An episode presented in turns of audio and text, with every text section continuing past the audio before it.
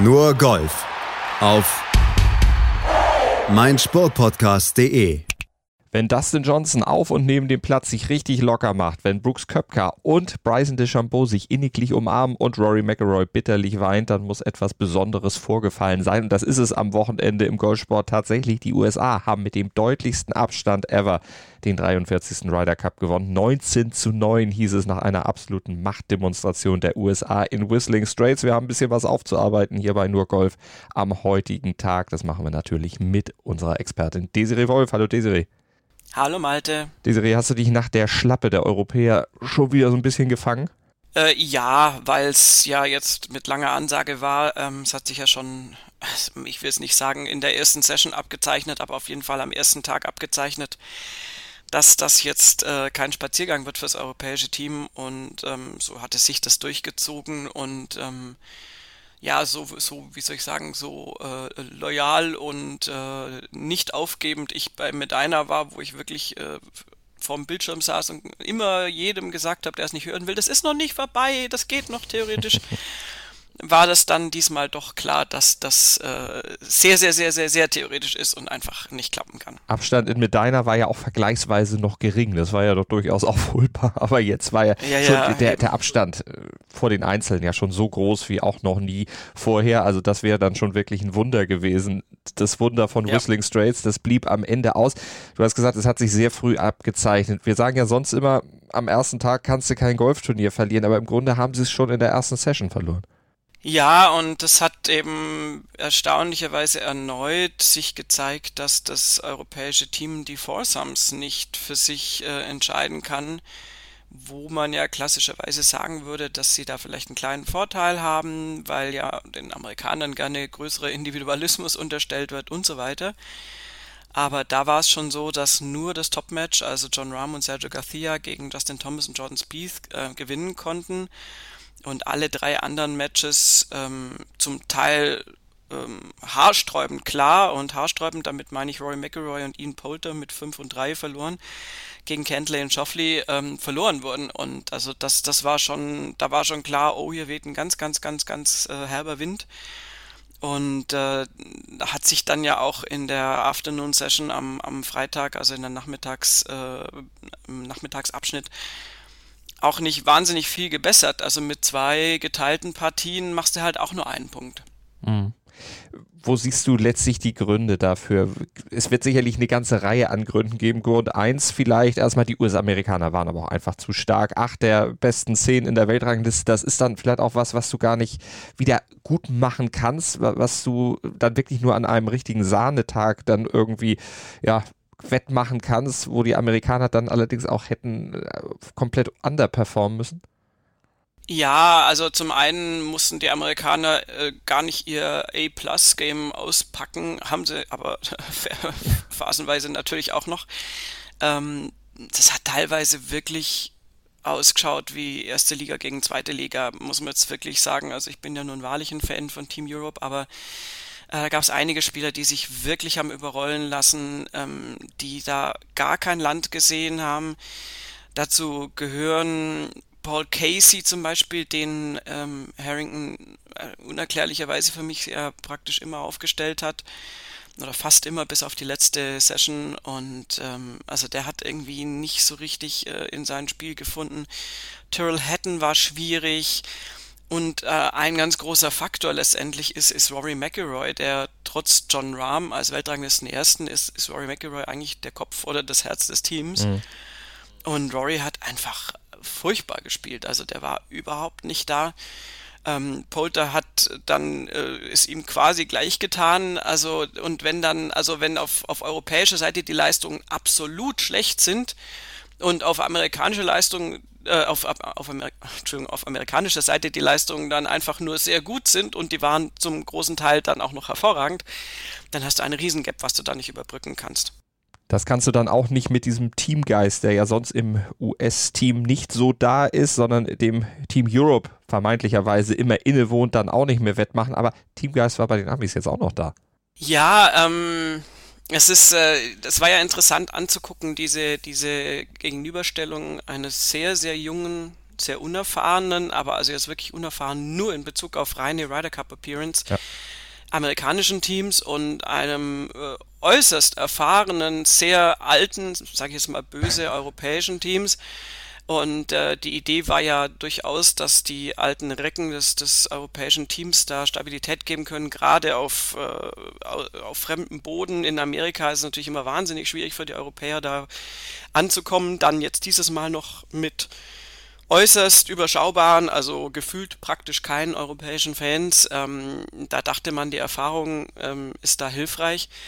Aber wenn du dann guckst, dass im amerikanischen Team diese sogenannten Rookies halt äh, ja einfach Major-Sieger einer nach dem anderen mhm. sind und einfach auf der ganz großen Bühne schon gewonnen haben ähm, und sich tatsächlich über Jahre hinaus gut kennen. Das ist ja eine Generation, die hatten Medina, das Wunder von Medina, da waren die ja noch äh, in der Highschool so ungefähr. Ja, also das, das, das, das ist gar nicht, da waren die ja noch, noch überhaupt nicht annähernd irgendwie Profigolfer und, und die haben sich da jetzt einfach da die Seele aus dem Leib gespielt und haben das sehr, sehr, sehr gut gemacht.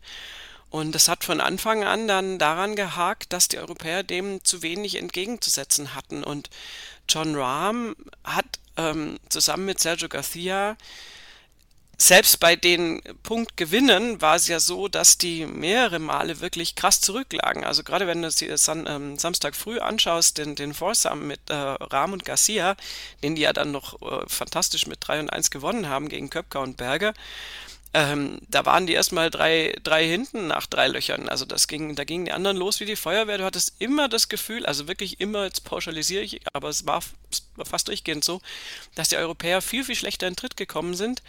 Ähm, und dann entsprechend irgendwie auch immer hinterhergehinkt sind. Und wenn du natürlich da mal irgendwie so und so viel ähm, down bist gegen, gegen ein starkes amerikanisches Team, dann holst du das auch nicht mehr so leicht auf. Und John Rahm hat dann alle Kraftanstrengungen in den Partien verbraucht, hat da dreieinhalb Punkte geholt, was mhm. natürlich super ist. Und dann hast du aber auch gesehen, was das Resultat am Sonntag ist. Der war nämlich einfach rausgepowert. Also John Rahm hat gegen einen, und auch hier muss man sagen, gegen einen wahnsinnig aufspielenden Scotty Scheffler, ja. Also ein Typ, der noch kein PGA-Turnier gewonnen hat, wo du vielleicht denkst, oh, wieso hat er den dann berufen? Ja, genau deswegen. Der hat John Rahm an die Wand gespielt, was jetzt auch nur möglich war, weil John Rahm einfach eine leere Batterie hatte, mhm. weil der praktisch das ganze Team Europe auf seinen Schultern getragen hatte. Alle Punkte, also gefühlt alle Punkte hatten was mit ihm zu tun. Und dann hat er einfach am Sonntag sich da von Scotty Scheffler über den Platz schleifen lassen müssen. Das ist einfach auch bitter und das wäre unter anderen Umständen vielleicht auch nicht so krass passiert. Laugt natürlich dann auch aus, wenn man so eine Verantwortung trägt. Aber auf Seiten der Amerikaner gab es ja auch einen, der letztlich über sich hinausgewachsen ist, der eigentlich über alle hinausgewachsen ist und zum ersten Mal seit 1981 damit wieder ein Spieler da ist, der, wie damals Larry Nelson, den perfekten 5 zu 0 Rekord schafft. Dustin Johnson, der Mann äh, hat alles runtergespielt. Allerdings, und ähm, er war ja der Opa sozusagen mit seinen, was ist das, 37 ja. äh, im Team. Ähm, ja, DJ hat einfach eine gute Performance gezeigt, war von Anfang an da irgendwie äh, wirklich stabil und hatte auch in Colin Morikawa da wirklich einen sehr, sehr guten Partner gefunden für die Partien. Und ähm, das, das war natürlich, das war die Performance, äh, die Francesco Molinari auf europäischer Seite hatte ähm, vor inzwischen drei Jahren. Und Dustin Johnson hat dann natürlich wahnsinnig beigetragen, aber ähm, ja, es ist, es ist, ähm, es ist glaube ich, tatsächlich auch dem Kapitän Stricker zu verdanken, dass die Heterogenität dieses amerikanischen Teams, die ich ihm durchaus zuschreiben würde, ähm, zum Vorteil ausgespielt wurde. Ich meine, nimm diese brennend interessante Frage, wen setzt er zusammen mit Bryson dann auf die Liste? Wer, wer muss, Schrägstrich, darf mit Bryson de Chambeau starten? Da wären mir äh, diverseste Namen eingefallen. Ich wäre niemals auf Scotty Scheffler gekommen. Ich habe es mhm. gesehen, ähm, also die haben jeweils nur Vorball gespielt, was absolut sinnvoll ist. Also Vorsam mit den beiden wäre jetzt vielleicht nicht, also vor allem mit Deschambeau wäre jetzt vielleicht nicht so eine gute Idee gewesen. Und ähm, und du denkst so, ja, aber ich meine, Scotty Scheffler ist jetzt ja selber einer, der draufballert und der mal links, mal rechts und so. Also jetzt einfach auch riskant spielt, nicht im ganz krassen Ausmaß wie, wie de Chambeau, aber zwei solche zusammenpacken, ja, klar, weil ganz ehrlich, die haben sich halt einfach die Bälle um die Ohren gehauen und ähm, die sind dann auch, wie soll ich sagen, die sind dann, glaube ich, auch untereinander schmerzfrei, weil die anerkennen, dass der andere ja eine ähnliche Taktik fährt und sind dann, also weil du ja, du musst ja vermeiden, dass da ein, ein korrekter Spieler mit Bryson DeChambeau zusammenspielen muss, der denkt, oh mein Gott, das hat dann wieder hier in die Grütze. Oh mein Gott, was mache ich denn mit dem Ball jetzt wieder? Ich meine, gut, das wäre jetzt eine Vorsam-Taktik. Im, Im, Vorball muss ja jeder seinen eigenen Ball spielen. Mhm. Aber selbst im Vorball kannst du ja denken, hey Mann, das spielt doch mal so, dass ich mich auch mal irgendwie äh, wohlfühlen kann und nicht dauernd äh, auf, auf Sicherheit spielen muss, dass du da deine riskanten Bälle spielst. Und das haben wir zum Beispiel, haben sie super hingekriegt. Ähm, Brooks Köpka ist eher ein bisschen abgefallen im, im, in, in der Zuschauergunst, würde ich sagen, weil der einfach äh, sich ein bisschen äh, immer noch mehr zu einer ollen Zicke entwickelt auch. Der hatte auch mit, mit Rules Officers dann so einen Zusammenprall, wo, wo ähm, Garcia fast einen Lachanfall gekriegt hat, glaube ich, wenn ich mich recht entsinne, war das Garcia ähm, wo der einfach ein, ein, ein, eine schlechte Lage an so einer Bunkerkante hatte und dann mm, sozusagen ähm, eine straflose, ähm, ähm, straflosen Drop eigentlich haben wollte und den nicht bekommen hat und der dann den Rules Officer dann anmacht von wegen so, ja, und wenn ich jetzt mir wieder was mit meinem Handgelenk tue, dann bist du schuld oder irgendwie so. Also es war wirklich, also absolut, also Köpka hat sich insgesamt nicht mit Ruhm bekleckert mhm. und die, ähm, ja, wie soll ich sagen, äh, PR-heischende Versöhnung bei der Pressekonferenz des amerikanischen Teams, wo Justin Thomas die beiden aufgefordert hat, dass sie sich doch umarmen sollen. Ja, ja, etwas okay. unter Zwang, ne? ist, ist, ist okay, ist okay. Die sind das beste Freunde, ja. ja, ja. Das Grinsen wirkte auch so ein bisschen wie, als wenn da noch ein Messer zwischenpasst. Also es war jetzt nicht so, so herzlich, wie man sich das vielleicht vorstellen könnte. Es war wirklich, ja komm, jetzt macht mal, ja gut, komm, dann umarmen wir uns eben und dann klopfen wir uns noch dreimal auf die Brust oder auf die Schulter und dann ist das auch alles schon gut. Ich glaube auch, das wird da keinen ewigen Frieden zwischen den beiden äh, gebracht haben, aber es zeigt zumindest, dass die Amerikaner sich zusammennehmen können in äh, Momenten, wo es dann drauf ankommt und dann eben solche Animositäten nicht durchknallen. Das ist ja schon ja, mal. Ja, genau. Das ist tatsächlich schon mal was, ja. Ja, und ähm, ich meine, Körpersprache von Brooks Köpker war großartig bei dieser Umarmung. Also wirklich so, äh, so wenig Touchfläche wie nur irgendwie möglich. Ich glaube tatsächlich, Bryson ist da ähm, ähm, ähm cooler. Oder mhm. ähm, der hat einfach diese Woche auch total genossen und hat da gespielt und ähm, wurde auch nicht weiter angegriffen wegen seines Long Drive Dingens. Ich meine, der hat, ich meine, das war auch symptomatisch übrigens, dass Bryson DeChambeau. Ich weiß nicht, ob es sein erster Abschlag war. Ich glaube, es war der allererste Abschlag von ihm, den er gleich mal irgendwo in die Zuschauer geballert hat und gleich mal eine Frau ins Schienbein irgendwie, wo ich nur gedacht habe, so ja genau, passen. sind da aus. Mal Zeichen setzen. genau, ähm, Markierungen hinterlassen. Ja. Nein, aber ähm, also ja, wenn du, wenn du es dir leisten kannst, ich meine, das ist auch so, weißt du, wenn, wenn Bryson so spielt, wie er spielt und da steht gerade was auf der Kippe und die Ergebnisse kommen nicht, dann sieht da nämlich die ganze Emotion schon wieder ganz anders aus, auch die Teamemotionen, aber sie konnten sich halt leisten. Und ich meine, du hast da einen Patrick Kentley, der mit dem dicksten Rücken, Rückenwind ever kommt, der einfach super solide gespielt hat. Du hast einen Morikawa, der sich da keine Butter vom Brot nehmen lässt. Du hast einen Schoffli, der ziemlich, ziemlich tolles Golf ausgepackt hat, außer dann am letzten Tag äh, gegen Rory McIlroy. Ähm, da kommen wir dann sicher auch noch gleich drauf zu sprechen, aber da waren einfach, das sind zu viele Gestalten, wenn die dann halbwegs auf dem Punkt sind, äh, dann, dann hast du, hast du gar keine, gar keine Chance und, und die, wie soll ich sagen, die eigentlichen Teamgerüst gestalten, zu denen ich immer Jordan Spieth und Justin Thomas zählen würde, die waren nicht so im Blickfeld, mhm. die waren auch nicht so wichtig, die haben auch nicht alles gewonnen. Das waren tatsächlich DJ als Altmeister und dann diese ganze, ich habe es jetzt nicht zusammengerechnet, aber müsste man mal kurz irgendwie, vielleicht hast du es vorliegen, müsste man kurz mal irgendwie rausrechnen, wie viele Punkte diese berühmten sechs Rookies da eingefahren haben im, im amerikanischen nee, Team. Nee, die Statistik habe ich jetzt sein. auch nicht so exakt, aber es waren auf jeden Fall einige. Sie haben es auf jeden Fall gezeigt. Aber du hast es ja mit den Rookies schon angesprochen, dass die ja im Grunde keine Rookies sind. Und im Grunde war ja auch die Stimmung beim Ryder Cup auch nur in gewisser Hinsicht ein Ryder Cup oder eines Ryder Cups würdig, weil nämlich ja kaum europäische Fans da waren und von daher das schon eine ziemlich einseitige Geschichte war, wobei die US-Fans natürlich dann trotzdem Ryder Cup-Attitüde an den Tag gelegt haben. Ja, das ist dann tatsächlich ein bisschen schwierig, finde ich. Also das haben selbst die amerikanischen Sportreporter dann zugegeben, Schrägstrich kritisiert, dass es natürlich jetzt also wirklich, also dass die natürlich jetzt nicht in Begeisterung ausbrechen, wenn dann europäischer Spieler da irgendwie auf, auf T1 auftaucht, das ist ja doch völlig klar. Aber es hat schon an der ähm, grundsätzlichsten sportlichen Fairness gemangelt, also vor allem am ersten Tee auf dem Platz war es dann manchmal, da waren die Zuschauer besser verteilt, da hat sich das nicht ganz so hochgeschaukelt. Aber, ähm, und wenn dann einfach ein, also jede schlechte Leistung oder jeder schlechte Schlag eines europäischen Spielers bejubelt wird wie ein Igel eines Amerikaners, dann ist es unverhältnismäßig. Also dann, du kannst da, du, also du kannst dich da durchaus ausdrücken und es war ja völlig klar, dass da jetzt irgendwie keine äh, äh rosa äh, Luftballons steigen, wenn das Team Europe da unterwegs ist oder hellblau in dem Fall, aber ähm, ich, ich fand es schon grenzwertig und ähm, der, der Alan Shipnack, dieser amerikanische Sportreporter, wurde auch befragt, wie er das so findet und der hat halt auch nur gesagt, naja, Mai, es wird halt schon viel helfen, wenn du einfach keinen Alkohol zulassen würdest. Mhm. Weil, das, ich meine, es ist klar, du weißt selbst, wie lange die da schon stehen, bevor ja. die überhaupt aufmachen, weißt du, und dann sind die einfach schon ziemlich zugedröhnt bevor es überhaupt losgeht. Und ich meine, es gab dann auch tatsächlich bei John Rahm im Einzel gab es dann den Fall irgendwie an Loch 16, weiß ich nicht mehr, kann mich nicht mehr erinnern, wo er äh, abgeschlagen hat und halt im, im, im, ich weiß nicht, ob es im Backswing oder im Durchschwung war, einfach dann halt sich einer bewegt hat oder was gesagt hat und so und äh, er dann den Schlag verzogen hat und aber auch reagiert hat und gesagt hat, ja toll, ich höre das halt.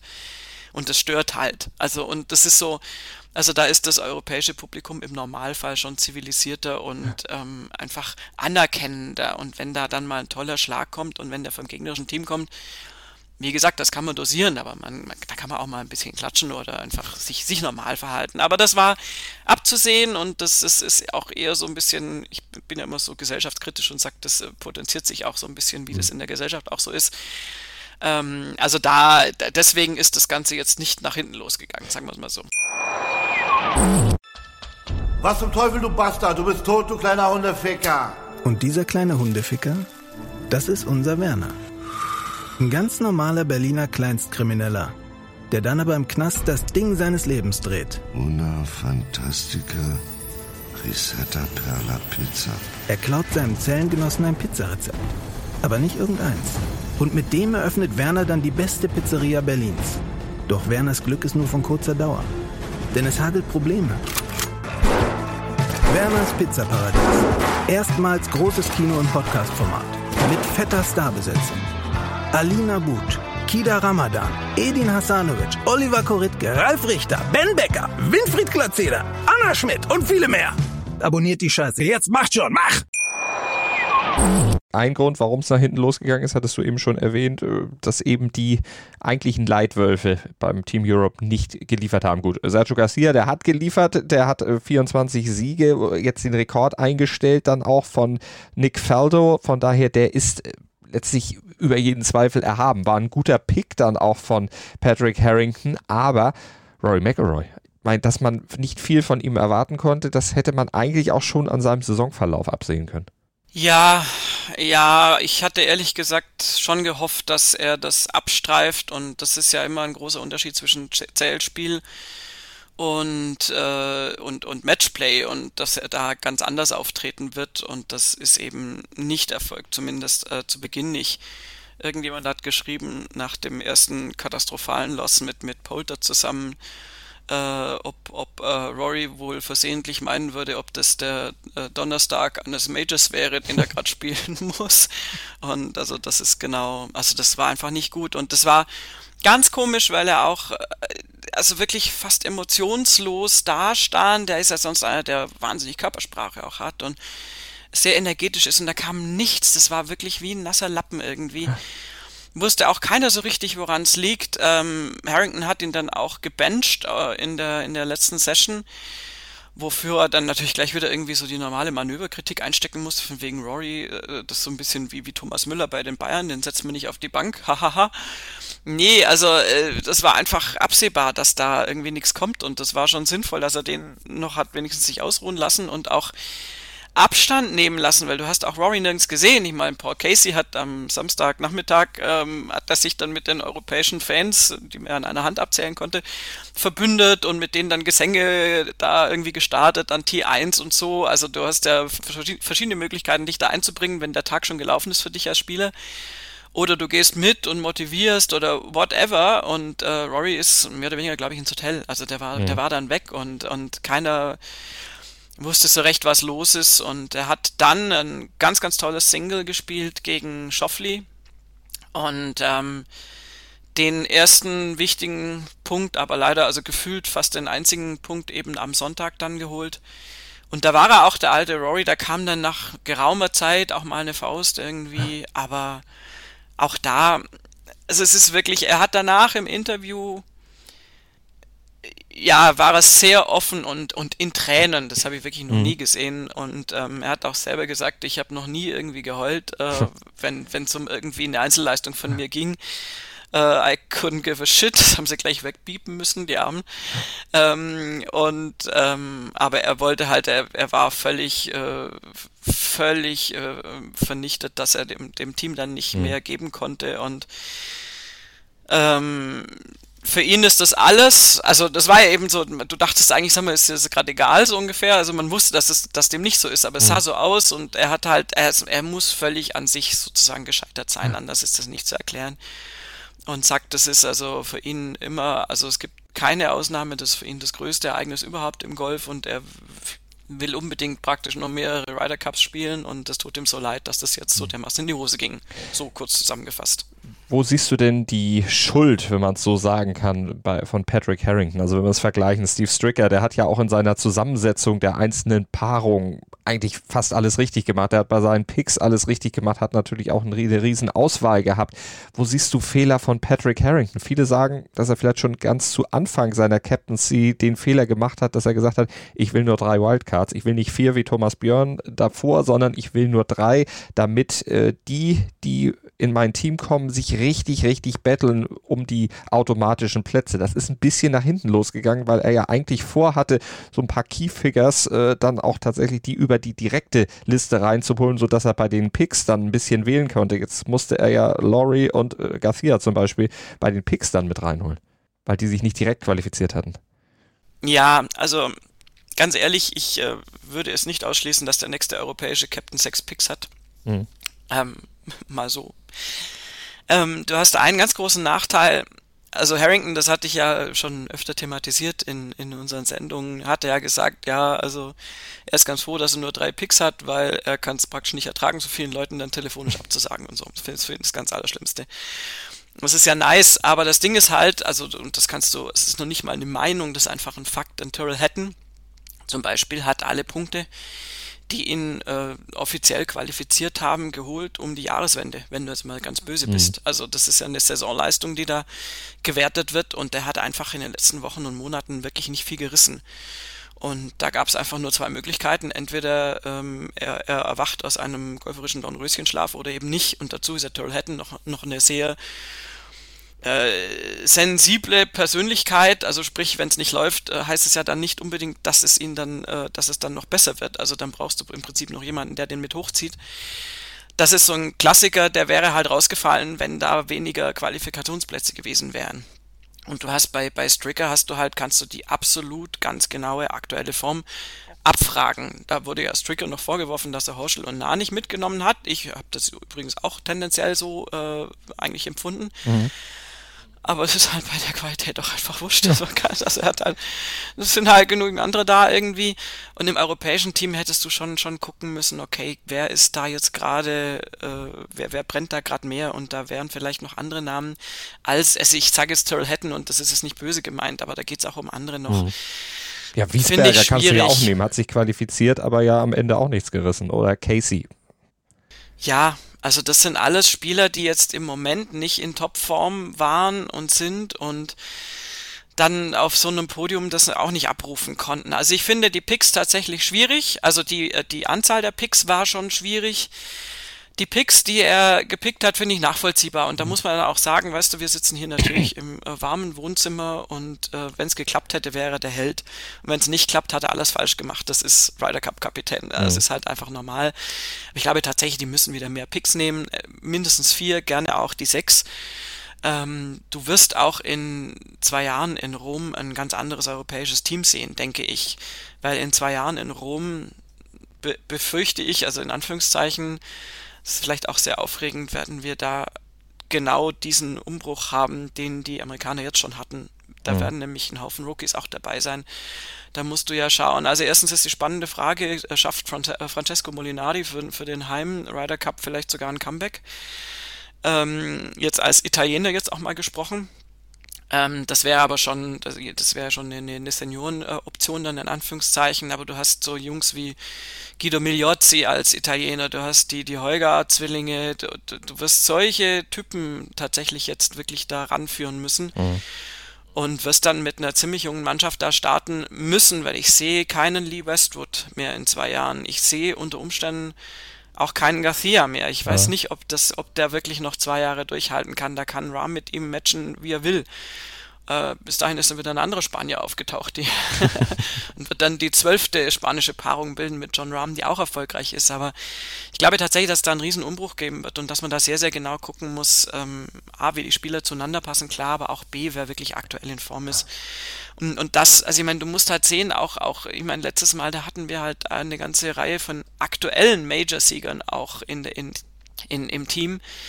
Und dieses Jahr ist ja alles, was, also das meiste, was aktuell gewonnen wurde an großen Titeln, mhm. Olympische Spiele, Majors, ist alles bei den Amerikanern gewesen. Und stand und ja auch im Team, ja, auch da. das ist es eben. Ja, ja, ja, eben. Und, ähm, und das ist dann halt die logische Konsequenz. Ah die Konsequenz. Jetzt hat Patrick, Patrick Harrington ja sich auch Gedanken gemacht über die Zukunft. Also er wird nicht nochmal Ryder Cup Captain sein. Ich glaube, das ist äh, sicher. Er wird in Italien wird es dann jemand anders sein. Aber er hat gesagt, er sieht eine große Zukunft für das europäische Team. Er glaubt daran, dass die Jungen, also Hofland, Rahm und Co., äh, sich weiterentwickeln oder das Level halten und dann eben auch auf diesem Level dann performen. Ryder Cup. Hofland hat ja auch nur einen halben Punkt gemacht bei fünf Einsätzen. Aber er glaubt eben auch, dass äh, ähm, ja noch ein paar dazukommen. Wie siehst du das? Also gerade bei den Amis, du hast es ja eben schon skizziert, aber da sehe ich ja auch äh, so zumindest, dass so ein Gerüst einfach da ist und auch bleibt, auch wenn da sicherlich noch ein paar dazukommen werden, aber dass so äh, dieser Jahrgang um Köpka, um äh, Spieth, um Thomas, äh, der ist ja noch in einem Alter, wo es dann auch weitergehen kann. Also droht da vielleicht sogar eine amerikanische Ära im Gegensatz zu dem, was Harrington prognostiziert. Kann gut sein. Also ich würde tatsächlich sagen, ähm, also das Wahrscheinlichere ist, dass die Amerikaner jetzt da tatsächlich über Jahre äh, Franz hoffentlich ja. nicht und ja, ja, hoffentlich nicht unschlagbar bleiben, aber dass es sehr, sehr schwierig wird. Ich meine, auch bei denen wird mal hier der eine eine Verletzung haben, dann wird irgendwann vielleicht auch ein DJ mal nicht dabei sein. Ähm, aber du hast da einen, einen, einen immensen Pool an, an Leuten, die da auf aller, allerhöchstem Level spielen. Und diese, diese Bezeichnung beste amerikanische Mannschaft aller Zeiten, die ist ja nicht so falsch. Also du hattest ja zur Einleitung schon gesagt mit dem durchschnittlichen Weltranglistenplatz. Ich meine, mhm. das ist schon einfach super beeindruckend. Das kann sich alles auch so ein bisschen ändern wieder, ja. Also wir haben auch schon Jordan Spieth und andere in der Versenkung verschwinden sehen. Und ich meine, das war jetzt ja auch, also wir haben ja vor einem Jahr noch drüber gesprochen, wird Jordan Spieth Ryder Cup spielen weil es ja überhaupt nicht klar war, dass der wieder zur Form findet. Also mhm. solche Sachen gibt's immer wieder. Du, du weißt nie, was, was passiert mit Verletzungen und so weiter. Aber grundsätzlich haben die dann natürlich jetzt erstmal ein Team, was über Jahre hinaus ziemlich genau so spielen kann.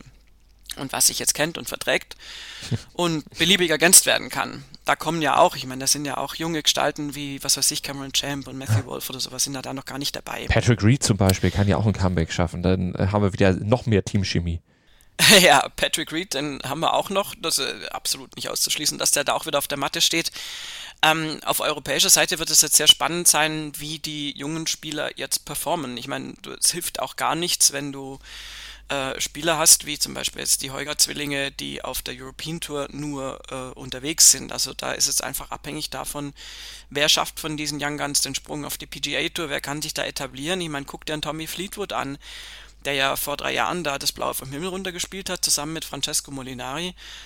Und der einfach letztendlich immer noch keinen Sieg auf der PGA Tour hat, da nicht so richtig Fuß fassen konnte und auch übrigens in äußerst mittelmäßiger Form nur unterwegs mhm. war, wo du ja auch sagst, Fleetwood war ja einer der Grundpfeiler des Sieges in, in, äh, in Paris. Und insofern, da wird sich jetzt vieles zeigen müssen in den nächsten zwei Jahren.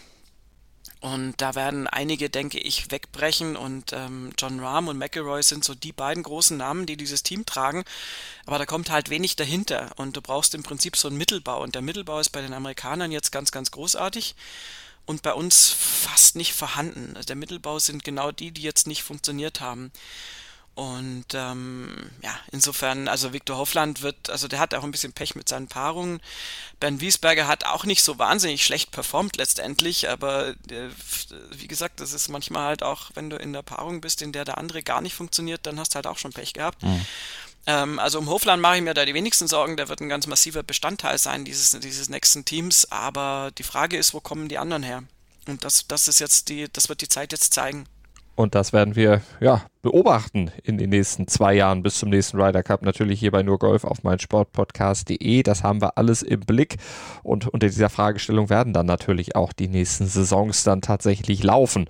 Denn das ist natürlich ganz zentral und wichtig, dass äh, ein Ryder Cup Team in Europa gefunden wird, was dann äh, diese Schmach zumindest wieder auswetzen kann, beziehungsweise das Ganze auf jeden Fall sozialverträglicher den Rückstand werden lässt. Denn das war jetzt wirklich historisch. 19 zu 9, das gab es vorher noch nie. Der größte größte Abstand zwischen zwei Ryder Cup Teams in der Geschichte.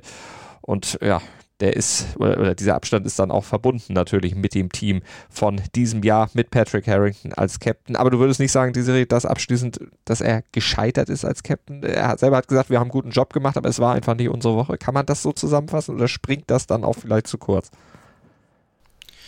Ach, es ist schwierig. Also ich glaube, er hatte tatsächlich einen sehr, sehr schwierigen Job und ähm, wie gut er den gemacht hat, ähm, finde ich schwierig zu beurteilen.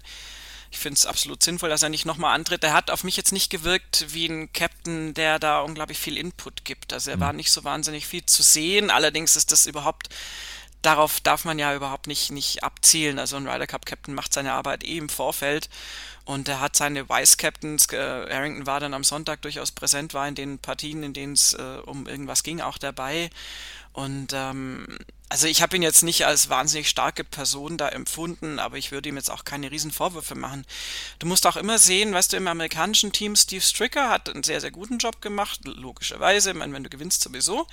Aber äh, Steve Stricker ist ja zum Beispiel überhaupt kein Mann der großen motivatorischen Worte. Ähm, hat aber dann halt so einen unbedeutenden Feldwald- und Wiesengolfer wie Tiger Woods dann noch im Rücken. Also da war es tatsächlich so, dass, also Steve Stricker ist nie einer, der zu den Jungs sagen würde, ey, geh draußen, macht sie fertig oder sonst irgendwas. Und da, dafür waren sozusagen, und da sind wir wieder bei dem beliebtesten Kommunikationsmittel des amerikanischen Teams, nämlich SMS mhm. äh, oder was auch immer für Nachrichten, ja. Auch ohne Phil Mickelson. Tiger Woods kann das nämlich auch und ist da im Moment leider auch darauf angewiesen. Aber Phil hat es empfangen hat dann, und weitergegeben. Ja, wahrscheinlich, wahrscheinlich, der ist der technische Überträger. Nein, aber er hat tatsächlich, also es gab so, so, so äh, Botschaften in den Teamroom, so von wegen äh, Step on their necks mhm. und hat, war wohl der, der, der Slogan vor dem Sonntag, das würde Stricker nie so äußern. Und das hat Woods sozusagen transportieren lassen. Also da kommt dann halt auch nochmal so eine Energie von woanders her, die absolut unangefochten akzeptiert wird. Und insofern ist dann so ein eher analytischer Typ wie Steve Stricker mit so einem Motivator dann doch noch, wenn auch virtuell, nur im Hintergrund ähm, gesegnet. Das hat Harrington natürlich nicht. Und ähm, Insofern, ja, keine Ahnung. Also ich bin mir auch, ich, ich, ich, das ist jetzt alles super gemein, aber wenn man sich die Gedanken nie macht, wenn es funktioniert, aber ich habe mir auch überlegt, ob die Vice Captains im, im europäischen Team wirklich ähm, ganz perfekt gewählt waren, weil die aus meiner Sicht auch ein bisschen zu, äh, also gerade Martin Keimer, Henrik Stenson, das sind keine Krawallmacher, auch Grammy McDowell nicht. Und vielleicht wäre es da manchmal äh, noch wichtiger, so, ein so ein Jimenez mitzunehmen, weißt du, der da, der so ein, nee, wirklich, der ja. so ein bisschen eine andere, eine andere Schwingung noch mit reinbringt. Ähm, aber das, das ist wirklich von außen praktisch nicht zu mhm. beurteilen. Ähm, Harrington hat es jetzt nicht geschafft, war auch ein schwieriger Job und wir werden sehen, äh, wer da jetzt dann in Rom ran muss. Ich bin ja äh, eher so bei Westwood jetzt als, als Next Captain, wir werden es dann sehen. Und ähm, dann, dann, wie gesagt, da muss ein ganz anderes Konzept ran. Und die Amerikaner wissen durchaus, und da ist Jordan Spieth so ein bisschen die Cassandra des amerikanischen Teams, fand ich ganz süß, der im äh, Moment des höchsten Überschwangs dann doch auch relativiert hat und gesagt hat, ja Freunde, okay, aber das war jetzt halt auch auf amerikanischem Boden. Das mhm. Ding ist, wir müssen mit diesem Team, was jetzt ja absolut äh, möglich erscheint, erstmal dann die Sache in Rom gewinnen, weil in Rom, äh, nicht in Rom, alle Wege führen nach Rom, weil auf dem äh, Kontinent, respektive in Europa, ähm, ist das doppelt schwierig und äh, da wird es nochmal eine ganz andere Sache und erst dann haben wir uns praktisch so ein bisschen wieder legitimiert als, als ernstzunehmendes amerikanisches Team, weil das ist einfach die schwierigere Sorte des, mhm. des Gewinnens und das hat er durchaus richtig eingeschätzt. Und ob er das dann in zwei Jahren vielleicht anders ausdrücken würde, das erfahren wir dann. Wir werden es natürlich auf dem Weg dahin begleiten. Beide Teams, alle Spieler, alle Touren hier bei uns bei Nur Golf auf meinsportpodcast.de. Desiree, vielen Dank. Sehr gerne. Ich habe mich natürlich schockverliebt, weil die war wirklich ganz, ganz klein. So begann die Mensch-Hund-Beziehung zwischen Christina und Tierschutzhund Frieda. Und wie es danach, nach dem ersten Moment der Verliebtheit, so weiterging und welche Klippen es danach zu umschiffen galt, das hört ihr in der neuen Ausgabe von Iswas Dog, dem Podcast für harmonische Mensch-Hund-Beziehungen. Iswas Dog? Mit Malte Asmus. Überall, wo es Podcasts gibt.